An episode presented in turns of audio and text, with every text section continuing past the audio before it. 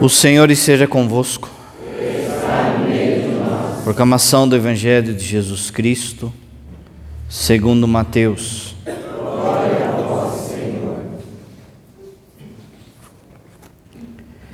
Naquele tempo, Jesus foi à região de Cesareia de Filipe.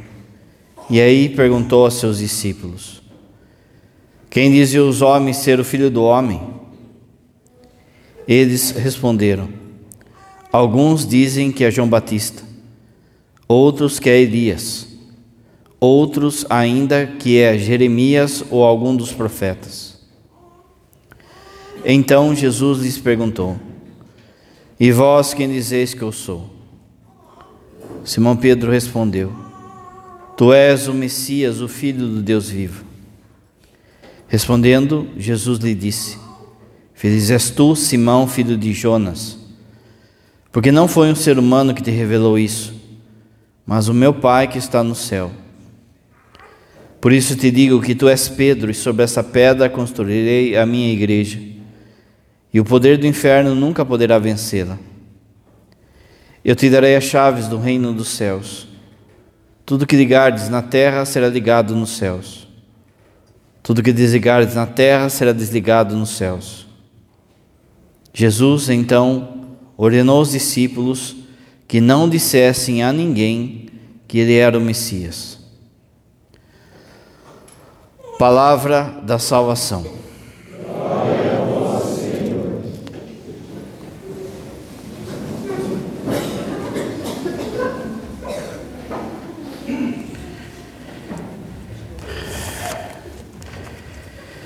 Caríssimos irmãos e irmãs, hoje é o 21 domingo do tempo comum e também é dia de Santa Mônica.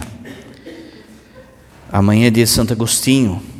Terça-feira, martírio de João Batista. Mas hoje Jesus faz essas perguntas para nós. É, e de fato essas perguntas que ele faz, não só aos apóstolos, mas também para nós, elas são, elas são existenciais. Quem dizem os homens que eu sou? E vós, quem dizeis que eu sou? Porque ela é existencial, por causa que conforme a resposta que você dá de quem é Jesus, vai ser o modo como você vai construir a sua vida. Santo Inácio Loyola, ele escreve nos seus exercícios espirituais algo que se chama princípio e fundamento. Qual é o princípio da minha vida e qual é a meta da minha vida? A partir disso, eu vou construir a minha vida a partir daquilo que é a minha meta. Se a minha meta é ficar rico, eu vou gastar os meus dias, o meu cansaço para ter dinheiro. Se a minha meta é curtir a vida, ter prazer, se a minha meta for é, ser famoso, a pessoa gasta a sua vida para construir isso. Mas a princípio, para nós, a nossa meta, o nosso fundamento é a pessoa de Jesus. Mas veja que não basta é, falar que é Jesus, porque a pergunta foi: que dizem os homens que eu sou? Se você for na rua agora e perguntar quem é Jesus para você, você vai encontrar gente falando de todo tipo de coisa que Jesus é um sábio, foi um sábio, que Jesus foi um homem bom, que Jesus fundou o cristianismo, que Jesus. É... Vai ter gente até falando que Jesus era um ET. Vai ter gente falando, ah, Jesus é o meu Salvador. Jesus é Deus. Mas se é o meu Salvador, se Ele é Deus, por que, que não estão aqui? Porque se ele de fato é Salvador e é Deus, tudo aquilo que ele fala tem que ser cumprido, não é? Você monta a sua vida a partir de quem é Jesus. E é por isso que nesse texto aparece a figura da igreja. Jesus institui a igreja. Jesus diz a Pedro: Tu és Pedro, sobre essa pedra edificarei a minha igreja. Qual é a missão da igreja? Revelar para o homem o verdadeiro rosto de Jesus. Quem de fato Jesus é e não uma opinião aí na rua, e não a opinião de um filósofo, de um estudioso ou de um atirador aí de plantão, um coach da vida. É a igreja que revela a face de Jesus. Tudo que ligares na terra será desligado nos céus. Saber quem é Jesus, então, é a pergunta existencial da nossa vida. Sabendo quem Ele é, de fato, eu estruturo a minha vida a partir dele. Quem fez isso foi Santa Mônica. Santa Mônica, você sabe, com Agostinho aprontando, com Agostinho na bagunça, ela sabia quem era Jesus, sabia para quem que ela tinha que pedir, rezar, chorar, para que seu filho se convertesse. Por isso hoje, você que é mãe e pai, mas também principalmente você que é mãe, Preste atenção no que o padre vai falar hoje. Essa homilia está baseada naquilo que Agostinho falou da mãe dele. O que Santo Agostinho escreveu sobre a mãe dele. E que vai servir de lição para você que é mãe, você que é pai também. A primeira frase é assim, ó ela nunca deixou de rezar por mim. Nunca. Sabe o que é nunca? Às vezes vem a turma aqui na igreja e fala assim: Padre, não sei o que eu faço com meu filho. Já rezei tanto. Já rezou até o nunca? Já rezou 33 anos para ele se converter? Então você não rezou tudo ainda. Ela nunca deixou de rezar por mim. Um dia, olha o que ele fala, um dia, a oração perseverante da minha mãe tocou o coração de Deus. Olha o que está falando. Ela nunca deixou de rezar por mim. Um dia, a oração perseverante da minha mãe tocou o coração de Deus. Você viu no Evangelho que Jesus dá a chave para Pedro institui ele como pai, papa, como um pai. Ao pai e à mãe é dado a chave da casa, a chave daquilo que pode entrar ou sair da casa. E de modo especial, a bênção que pode entrar. Se você, mãe, soubesse o valor que tem sua oração, você não fraquejava na oração. Se você, mãe, soubesse o quanto que é necessário para a sua família a sua oração, você não ficava relaxada na oração. Reza um dia, três, quatro dias, um falha. Veja só, às vezes a gente pode pensar assim, que, mas por que, que Deus não converteu Santo Agostinho no primeiro dia? Ele podia? Podia. Mas por duas coisas. A primeira é que Mônica também precisava passar pelo processo de conversão. Já era uma mãe piedosa, já era uma mãe de Deus, mas Deus queria fazer dela santa. Por isso, esses 33 anos. Então, quando você está rezando para o seu filho, para sua filha, e aparentemente está demorando, não é que está demorando, a primeira obra que ele está fazendo é em você. É você, mãe, você, pai, que ele está mudando. A segunda coisa é que Deus não atropela a liberdade de ninguém. Deus percebe que o coração de Agostinho estava duro como pedra. Deus percebe que se ele jogasse a oração de Mônica em certos momentos da vida de Agostinho, aquilo de lá ia ser que nem água em pedra quente. Ia jogar e evaporar naquela hora já. Quando parece que Deus está demorando, no fundo, Ele está acumulando a sua oração. Ele está represando a sua oração. Para que na hora que Agostinho der a brecha, na hora que o seu filho ou a sua filha der brecha, tudo aquilo que você rezou entre. Perseverança na oração. Perseverança na oração não é simplesmente fazer uma noveninha. Não é simplesmente também, sabe, ah, rezar com a São Miguel já vai achar que. Ela nunca deixou de rezar por mim. A segunda frase é assim, é assim: a sua paciência, a sua devoção e o seu exemplo moldaram a minha jornada de fé. A fé da minha mãe, que me seguiu através a fé da minha mãe é que me seguiu através das águas do batismo. Veja só. Paciência, devoção e exemplo. Se você ler as confissões, você vai sempre perceber que Mônica parece uma sombra na cola de Agostinho.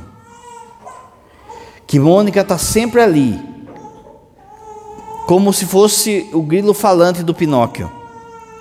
Quando ele vai fazer as burradas dele, ele lembra da mãe. Ela faz sombra para ele. Por várias vezes ele fala que incomodava ele. Ele ia na, na bagunça, voltava de madrugada, voltava no amanhecer e passava na frente da igreja e via a mãe lá, que tinha feito vigília. O exemplo, a paciência, moldou Agostinho. Veja aquilo que o padre falou. Essa paciência, ela deu fruto na hora certa. Essa perseverança deu fruto na hora certa.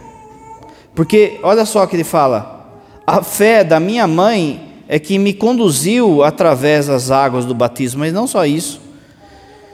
Antes da conversão, Mônica vai fazer a inscrição na catequese de Agostinho. E Agostinho fingia que ia e não ia. Por várias vezes ele dá pernada em Mônica. Ele falava que ia em tal lugar e não ia. Até quando eles foram para a Europa, ele marcou o horário errado para ela. Para ele sozinho e, e, ficar sozinho lá. Como o padre falou, a sombra. Havia uma sombra, uma sombra de Deus ali cuidando dele e olhando por ele. Que ele queria se libertar para fazer o que dava na cabeça. Mas o exemplo da mãe dele sempre estava ali, impactando, do tipo assim: o que será que minha mãe vai achar disso? O que será que minha mãe faria nisso? Aquilo, veja, que o exemplo dela, a oração dela, conduziu depois ele para o batismo, olha só que coisa, porque quando Santa Mônica ela rezava, ela rezava para o seu filho ser batizado. Ela sabia que sem o batismo não dá para se salvar. A única coisa que ela rezava é que o filho fosse batizado. Como tudo aquilo que ela rezou, e rezou muito, represou, foi represando, foi represando, na hora que Agostinho abriu um pouco a brecha, ele foi batizado, ele se tornou padre, ele se tornou bispo, se tornou, junto com São Paulo e São Tomás, os maiores doutores da igreja. Tudo isso foi feito pela oração dela, por aquilo que ela rezou todo esse tempo. Então, não fica com aquela história de que, ah, mas Deus não está fazendo nada, ah, mas Deus não está convertendo meu filho, ah, não sei o que, faz a sua parte, deixa represar, que na hora que vir, a hora que ele abrir a brecha, como o padre falou, é a liberdade de cada um. Deus não violenta a liberdade nossa. Mas na hora que ele abrir uma brechinha, tudo aquilo que você rezou vai trazer ele ou ela de volta e vai trazer mais do que você pensa. Mas se a minha oração é miserável, aí eu não represo nada. Foi o exemplo e a paciência da minha mãe que me levou ao batismo. E a gente podia falar também ao sacerdócio, ao episcopado, à santidade e ao doutor da igreja que ele virou. Olha a frase. Olha só, presta atenção, ó. Ela chorava mais por minha alma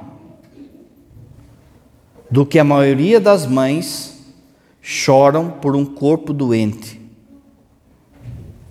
Ela chorava mais pela minha alma do que a maioria das mães choram pela saúde física do filho. Olha a, a construção de quem é Jesus na cabeça de Mônica. Ela sabe quem é Jesus. E ela sabe que seu filho está longe dele. E é por isso que ela chora na sua alma. É por isso que ela dói na sua alma. Mais do que algo no corpo. Mais que o seu filho tivesse com uma doença grave. É chuva, gente, não é? Nunca viu chuva, né? Então, é chuva, é só chuva. Olha só, às vezes vem algumas mães, é lógico que é duro. É lógico que é difícil, mas algumas mães vêm, às vezes, revoltadas com Deus por causa da saúde física do seu filho. Ali há um mistério da cruz de Jesus que a gente não entende.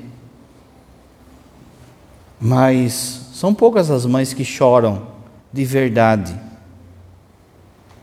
por aqueles que estão doentes na sua alma, por aquelas que estão doentes na sua alma. São poucas. Olha a nossa paróquia. Olha, o tanto de mãe que tem. Você que está aqui, que é mãe, com certeza você chora a dor da, do desprezo a Deus que seu filho e sua filha faz. Mas você é minoria. A maior parte das mães querem só que o filho vença na vida. Então você tem que aprender a chorar pelas coisas certas, a ter lágrimas pelas coisas certas. E você tem que ter coragem de fazer como uma outra mãe fez que a Santa Rita. Olha o entendimento de quem é Jesus. Quando matam o esposo de Santa Rita, os filhos querem vingança, querem matar a pessoa. Eles começam a armar para matar a pessoa que tinha matado o pai deles. E Mônica reza assim: Se for para ver meu filho pecar, meus filhos pecarem, que o Senhor leve. E Deus levou. Porque se permanecessem, eles iam fazer aquilo e iam se perder. Olha só, como Mônica, Rita é alguém que sabe que a pior doença é na alma. Você vai lembrar Jesus, quando ele cura um paralítico, ele fala assim: vá em paz, mas não torne a pecar, para não acontecer algo pior a você. Ou seja, a paralisia na alma, a doença na alma é pior do que a doença física.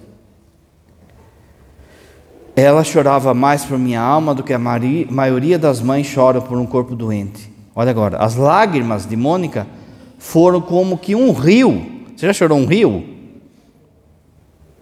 Mas não simplesmente chorar porque o seu filho foi grosso, porque o seu filho é, chegou bêbado. Você já chorou porque ele não está não tá no caminho de Deus, porque ela não está no caminho de Deus. Você já chorou rios por causa que eles estão longe de Deus. Foram como que um rio de amor que irrigou, olha só, um rio de amor que irrigou o sólido árido do meu coração. Quando ela, ela Agostinho, ele, o processo de conversão de Agostinho, ele passa pelo testemunho de Santo Ambrósio. Meu padre vai falar na missa. Mas os dois conversar, nunca, ele nunca conseguiu. Santo Ambrósio era, era um bispo e era muito famoso, assim, de bondade, de santidade, de inteligência. Então ficava uma multidão para ele atender. E Agostinho achava até soberba dele, porque como que não vai me atender? Eu sou doutor, eu sou isso, eu sou aquilo outro, e fica atendendo essa pobrada aí. Mas Ambrósio atendeu a mãe. Ambrósio, Santo Ambrósio atendeu Santa Mônica. E a frase que ficou dessa conversa foi: Deus não vai deixar tantas lágrimas de uma mãe passar em vão. Chore pelos pecados do seu filho. Chore pelos pecados da sua filha. Mas chore, não simplesmente porque ele não está fazendo o seu gostinho. Chore porque eles não estão sabendo quem é Jesus. Jesus virou simplesmente um fantasma para eles. E isso deve doer no seu coração. Mas as suas lágrimas, se elas não forem de revolta, mas forem de oferecimento, também vai é, iluminar o caminho dele, também vai arejar o solo duro do coração dele ou dela. Olha aqui, ainda nessa frase, de novo, pode voltar um pouco. Foram como que um rio de amor que irrigou o solo árido do meu coração. Mas olha agora, mas nunca ela se fez de vítima. Meus irmãos, minhas irmãs, escuta o que o Pai está falando. Também não adianta você ficar rezando e chorando e tal e coisa, mas se fazendo de vítima. Você tem que ter a atitude de Maria Santíssima, vendo o seu filho pregado na cruz. Doía, ela chorou. Santo Afonso vai falar que se não fosse os anjos segurarem ela, ela morria de dor ali. Mas não é escândalo. Não é se fazer de vítima. No atendimento, vem muita mãe nessa situação, mas ela não entende que é a guerra dela, que é a luta dela. Então ela vem com vitimismo. Ai, pai, estou tão desanimada. Ai, pai, isso aqui, acho que vou desistir. Ai, pai, para de vitimismo, é a sua luta. Essa é a sua missão. Daqui a pouco o padre vai falar disso. Essa é a sua meta, salvar o seu filho e sua filha. Então não fica com vitimismo, levanta a cabeça.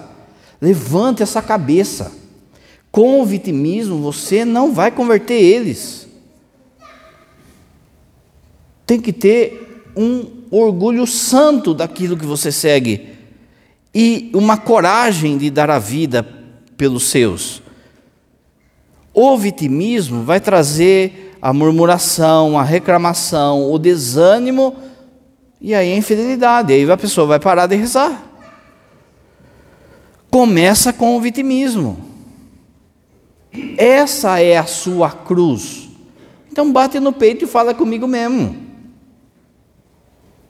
Nunca se fez de vítima. Outra frase.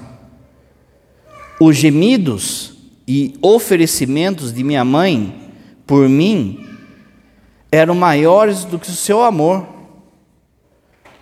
Eles me trouxeram de volta à pátria da verdade. Olha aqui. Aquilo que ela gemia, chorava, rezava e oferecia era maior do que o amor que ela tinha por ele. Mães, pais também, mas principalmente mães, não caiam em chantagem emocional não caiam em chantagem emocional, porque, ah, meu filho está de mal comigo, ah, meu filho está tá brigado comigo, ah, meu filho isso, isso, porque eu estou querendo que ele vá na igreja, porque eu estou querendo que ele busque a Deus, porque eu estou corrigindo ele. Ah, então é melhor não falar, porque daí ele vai ficar bravinho comigo, vai, não, vai deixar de me amar, ele vai embora com a, com a, com a moça, vai sair de casa. Não caia em chantagem emocional.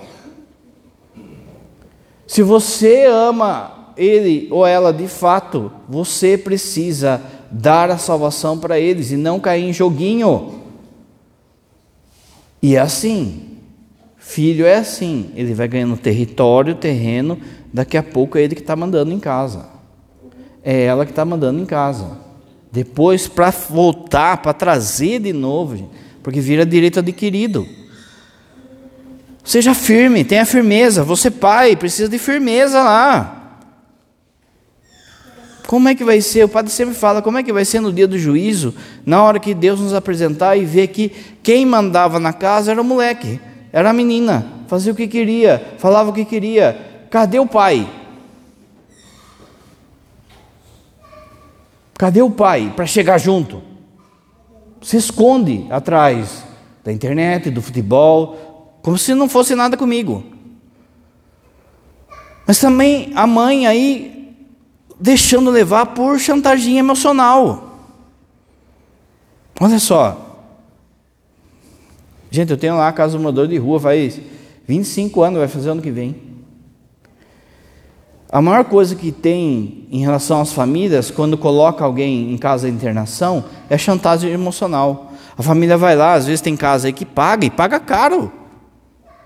Aí arruma uma vaga lá na casa lá para tirar a pessoa da droga, para tirar a pessoa da bebida, para tirar a pessoa da rua. Tem lugar que lá no meu não paga, mas tem lugar aí que paga. Porque também tem médico, tem psicólogo, tem tudo isso, né?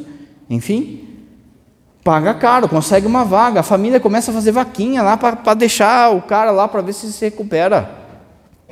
Aí passa os três meses ali de, de que não pode visitar, aí vai visitar, a família vai visitar. E chega lá, o marmanjão começa a fazer chantagem emocional. É, vocês me abandonaram aqui. É, vocês não me amam. É, eu estou passando fome aqui. Eles não me dão comida.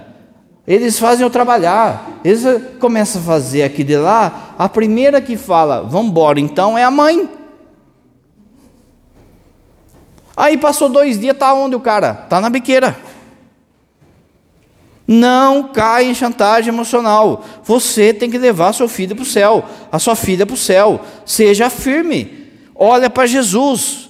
Quem é Jesus? Ele é o Salvador. Então não caia em chantagem emocional. O padre sempre fala: qual que é o primeiro mandamento? Não é amar os filhos acima de todo, de tudo, é amar a Deus sobre todas as coisas. Na medida que você, pai e mãe, amar a Deus sobre todas as coisas, mais força você vai ter para puxá-los. Agora, se eu ficar esmolando o amor deles, aí eles vão dominar não só a casa, mas a sua cabeça, o seu coração. Os gemidos de oferecimento, saiba oferecer aquilo que não dá certo.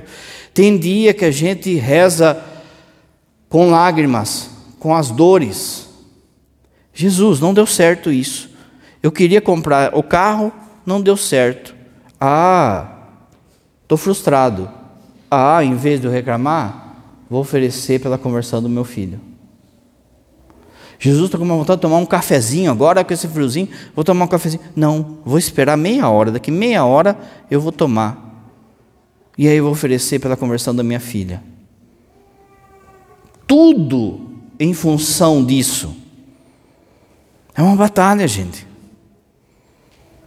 Mas não, a gente vai passando e deixando, ah, paladino tem que fazer, ele está grande, ele é livre, ele não tem o que fazer, não sei o quê. E como que fez Santa Mônica? O cara estava com 30 e poucos anos, 33 anos, o cara era estudado, o cara era, era destaque na, no meio acadêmico, o cara tinha tudo para brilhar e de repente a chavinha fez assim, ó. Meu, o seu filho, a sua filha não foi pior que Santo Agostinho. Não foi. O seu filho, a sua filha não foi pior que São Francisco. Não foi. E olha aí. Aquela mulher de profunda piedade, que me havia gerado em sua alma mais do que no seu corpo. Ela me gerou mais na alma do que no meu corpo. Será que eu estou gerando meus filhos na alma? Será que eu estou gerando também os meus filhos, as minhas filhas, na alma deles? Ou eu só estou dando comida? Ou eu só estou dando estudo? Mônica, que me deu a luz, tanto na carne como no coração. Minha mãe, que me gerou na carne, para que eu nascesse para a luz. E em seu coração, para que eu nascesse para o céu. Será que eu estou gerando meu filho, minha filha para o céu? Meus irmãos, você que é pai e mãe, só, só tem uma missão na sua vida. Ele vai se pôr para o céu, só isso que você tem para fazer. O restante tudo é perfumaria, tudo é perfumaria. Você vai trocar de carro, você vai rebocar a casa, se você vai é, ter um diploma, tudo é perfumaria, porque a única coisa que importa é levar a sua família para o céu. Essa é a sua grande missão. Para isso, você precisa fazer com que eles nasçam para as coisas do alto. Será que eu estou gerando? Será que desde a infância, por exemplo, eu fui lá, eduquei na fé e trouxe? Será que na hora da adolescência, na hora que dá aquele rebuliço, eu estava lá, eu estava ensinando para Será que na faculdade, como é que tá? Não, a gente pega, joga o nosso filho na faculdade e acha que vai sair pronto. Vai sair pronto para ir para o inferno. Do jeito que está hoje, as faculdades, do jeito que está hoje o trabalho, veja, será que eu estou gerando? O padre falava essa semana o exemplo dos pais de João Paulo II. João Paulo II, ele, na época da Segunda Guerra, ele era jovem, e aí todo mundo tem que trabalhar lá pelo nazismo. Ele, na Polônia, a Alemanha, primeiro lugar que invade militarmente é a Polônia, né? Na, não vou dar aula de história aqui, mas de anexo Tchecoslováquia e Áustria foi anexada, mas a Polônia é que começou a guerra. E quando invadiu a Polônia, pegou todo mundo e falou: não, vai trabalhar, porque a gente precisa fazer arma, precisa fazer carvão, precisa ter isso, ter isso, aquilo. E vai João Paulo II trabalhar, moleque, nas minas de carvão lá, obrigado pelos nazistas. E aí o turno era das sete da manhã até nove e meia da noite. Quando ele chegava em casa, ele via o seu pai diante de uma imagem de Nossa Senhora rezando o terço. Passava meia hora, sua mãe chegava também, que trabalhava de doméstica, e eles terminavam então o rosário. Vai ver o que João Paulo II fala do exemplo dos pais dele. Existe um livro dele que chama Caminhando no Limiar da Esperança, e ele fala dessas memórias. O exemplo do pai dele e da mãe rezando em família. Tanto é que hoje os pais de João Paulo II têm um processo até de serem beatos. Veja, meus filhos estão vendo isso em mim? Você, pai, seu filho está vendo você com o terço na mão? Está vendo você diante do Santíssimo? Não, está vendo, me está vendo diante da televisão, diante da, do jogo, diante da bebida. Eduque seus filhos para o céu. Ela me gerou no coração para que eu nascesse para a eternidade. Ela preferia ver a morte da sua carne do que minha vida espiritual morrer. O que significa isso? Significa que todas as dores que você tiver no seu corpo, ofereça. Ofereça. Ah, hoje estou com dor na costa. Jesus é para o meu filho. Ah, hoje estou com uma dor de cabeça, arrebentando. Jesus, hoje é para minha filha. Ela preferia sofrer no corpo dela do que ver ele pecando. Veja, fisicamente você pensa assim, você que é mãe, você que é pai. Tem hora que você vê o seu filho, sua filha com uma doença, você pensa assim: Jesus, passa essa doença para mim, libera ele dessa doença. Você tem que fazer assim também no espiritual. Jesus, se é para que ele se salve, essa dor eu ofereço, essa cruz eu ofereço, essa injustiça eu ofereço, essa, esse desprezo eu ofereço. Ela preferia ver a morte da sua carne do que a minha vida espiritual morrer. Minha mãe, olha agora, minha mãe é tudo Agostinho falando. Minha mãe me aconselhou a não se casar com uma mulher que não compartilhava da fé cristã. Ela estava preocupada com a influência negativa que isso poderia ter em minha vida espiritual. O que aconteceu? Porque desobedeceu ela. Ele juntou com uma moça. Ele juntou com uma mulher, uma mulher mais velha do que ele, uma mulher que era falada. Ele não cita o nome da mulher na, na, nos textos dele para preservá-la. Depois que ele se converte, ele vai falar com ela. Não é? E depois que ele se converte, ele é, continua cuidando dela até a velhice, mandando é, provisões. Tem, ele tem um filho com ela. Esse filho, ele fala que era mais inteligente que ele, mas que Deus levou. Mas ele fala que ela ajudou a empurrar ele na bagunça. E a mãe alertou. Aqui, gente, vale que você, pai e mãe, você tem que ter e pedir o dom do conselho para o Espírito Santo. De saber orientar seus filhos, de saber falar para os seus filhos. Eu nem vou entrar nessa coisa de é, casar com alguém de outra denominação, porque ó, vai longe. Sempre dá BO. Ah, padre, mas não sei o quê. Tá bom. Olha só, na igreja tem um rito do casamento com uma pessoa católica e uma evangélica.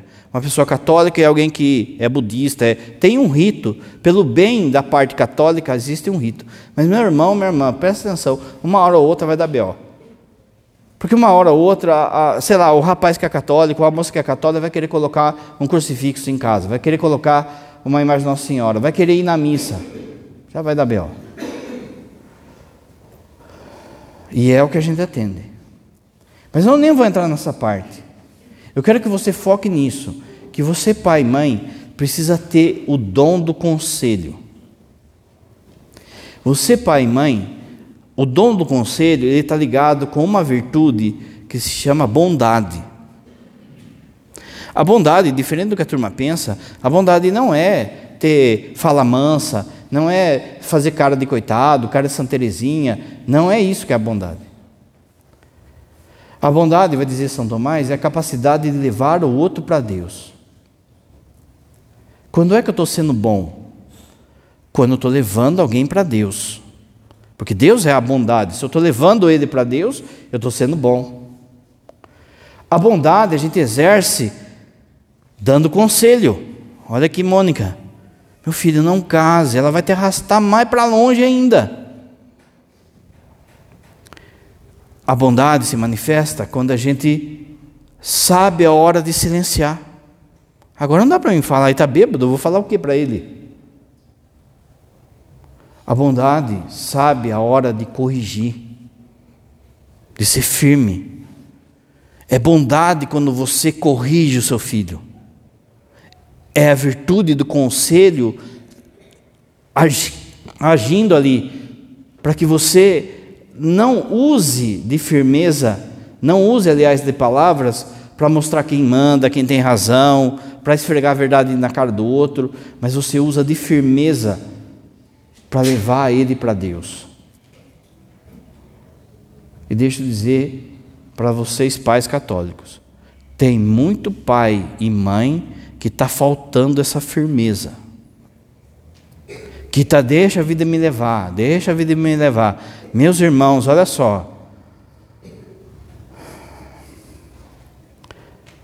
Sai numa baladinha, sai no aniversário, toma os gorozinhos, toma não sei o quê, bate o carro, bate a cabeça na guia de bobeira, escorrega, bate a cabeça na guia, já foi o seu filho, já foi a sua filha. Deu tempo? Não deu tempo. Presta atenção, gente. Esses dias, o Padre Wellington e eu, a gente foi num velório de um marianinho. Tem uma criança de colo. Você chega lá, está o caixãozinho ali, ó. Você não sabe quando Deus vai recolher eles. Cada segundo é precioso, você não pode perder tempo. Deus não sabe quando, você não sabe quando Deus vai te recolher. Porque pensa, se ele está zoado assim, com você, pai e mãe, em cima, se Deus me recolher, como é que vai ser? Perceba então que você não pode perder tempo. Fala, refala, fala, refala. Ah, padre, mas já falei mil vezes, vai falar um milhão de vezes. Insiste, insiste, fala, mostra que você não está feliz com aquilo, não está contente com aquilo dá gelinho, põe de castigo, é, faz com que ele perceba que você não está aprovando aquilo que ela está fazendo, aquilo que ele está fazendo. Aí ela vai falar assim: por que, que minha mãe está assim comigo? Por que, que meu pai está assim comigo? Porque eu não estou cumprindo a lei de Deus. Ele tem que perceber que Deus é mais importante do que ele para você. Minha mãe me aconselhou a não se casar com uma mulher que não compartilhava da fé cristã. Ela estava preocupada com a influência negativa que isso poderia ter em minha vida espiritual. Meu filho, não pega esse serviço. Meu filho, para de andar com essas amizades. Seja o chato, não tenha medo de ser chato, gente, não tenha medo. Olha o que Agostinho fala depois. E foi o que aconteceu. Sabe aquela coisa que a turma fala assim que mãe parece que praga de mãe pega. Não é que praga de mãe pega, é que Deus deu para os pais algo que é embutido, que é esse dom do conselho. Esse dom do conselho tem que ser afiado, senão ele fica parado lá. Você na oração, pela palavra, pela humildade, você vai afiando esse conselho, esse dom do conselho. Ou seja, você consegue perceber certas coisas por causa da vida e por causa que vem algo do alto que ele ou ela não percebe. Aí é a hora de falar. Aí é a hora de corrigir. Aí é a hora de aconselhar. Mas meu filho, que loucura você está fazendo? O que, que, é isso? Vai, vai deixar isso aqui, vai isso aqui, vai. Olha essa questão de ideologia de gênero, a turma fazendo o que, que é. Olha o exemplo que o padre vai dar. Faz de conta que você tem uma filha que sofre daquela doença de achar que está gorda, sabe? Ela está com 40 quilos, 30 quilos, mas ela pensa que ela está com 140. Ela, tudo que ela come, ela coloca o dedo na goela, sabe? Não tem gente assim?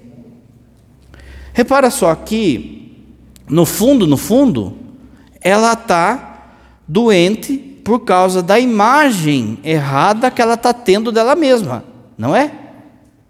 Ela está um palito, está só o osso e está achando que está gorda. Se acontece isso na sua filha, com a sua filha, o que, que você faz? Você vai levar ele no médico. Você vai levar ela no psicólogo. Um psicólogo juizado também, né? E aí vai ter que ser na psique e no espiritual refeito a imagem que ela tem dela mesma. Tem que ser curada essa imagem que ela tem dela mesma. Olha só, chega o cara, ou a moça, chega a moça em casa e fala assim: Mãe, eu descobri que eu sou uma borboleta. Em vez a gente olhar com esse olhar que o padre falou, o que, que a gente faz? O que, que a turma faz? Ah, é, filha, seja o que você quiser. Se você quer ser uma borboleta, seja uma borboleta. A gente joga gasolina na coisa ainda. Repara que. Está confirmando, hein? Repara que no caso da menina que estava lá com. É bulimia que fala, acho. No caso, quando ela estava com essa enfermidade, você pega e leva. Ela, meu, ela, tá, ela vai morrer. Ela não come, não se alimenta, acha que está gorda e está um palito ela está fazendo uma autoimagem errada dela. Você leva para o psicólogo. Agora, a pessoa chega lá e fala assim: Eu sou uma borboleta. Ah, filha, seja o que você quiser. Meus irmãos, que mundo nós estamos vivendo? Cadê os pais?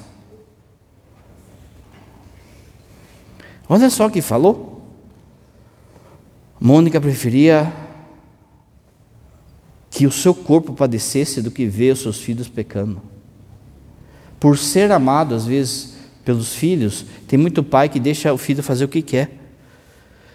Outro dia eu estava lendo uma reportagem de, um, de, de uns pais falando assim que eles deixam que a filha ou o filho traga a namorada para casa, para dormir em casa, para ter relação em casa. Porque pelo menos não está no motel, vai no motel lá, de repente entra um bandido e mata eles tal e coisa, então faz em casa, que daí está protegido. Protegido do quê? Protegido só se for do capeta. Na cara do pai com a mãe, o filho com a filha transformou a casa num motel, numa biqueira. Como que vai ser isso diante de Deus? Olha a questão da chave. Para quem que Deus deu a chave da sua casa?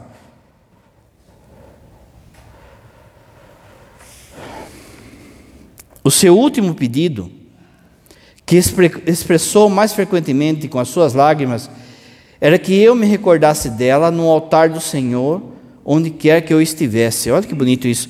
Quando ela, ele se converte, não é? amanhã o padre vai falar. Ele estava lá no jardim, ele estava lá com aquele desespero, ele queria, não queria, aquela coisa toda, e aí fica aquela, aquela comoção, não sei se eu vou, não sei que eu vou, e de repente ele escuta no vizinho uma criança gritando assim, ó, toma o livro e lê, toma o livro e lê, cantando, brincando, toma o livro e lê, toma o livro. Ele viu aqui, não, vou pegar a Bíblia.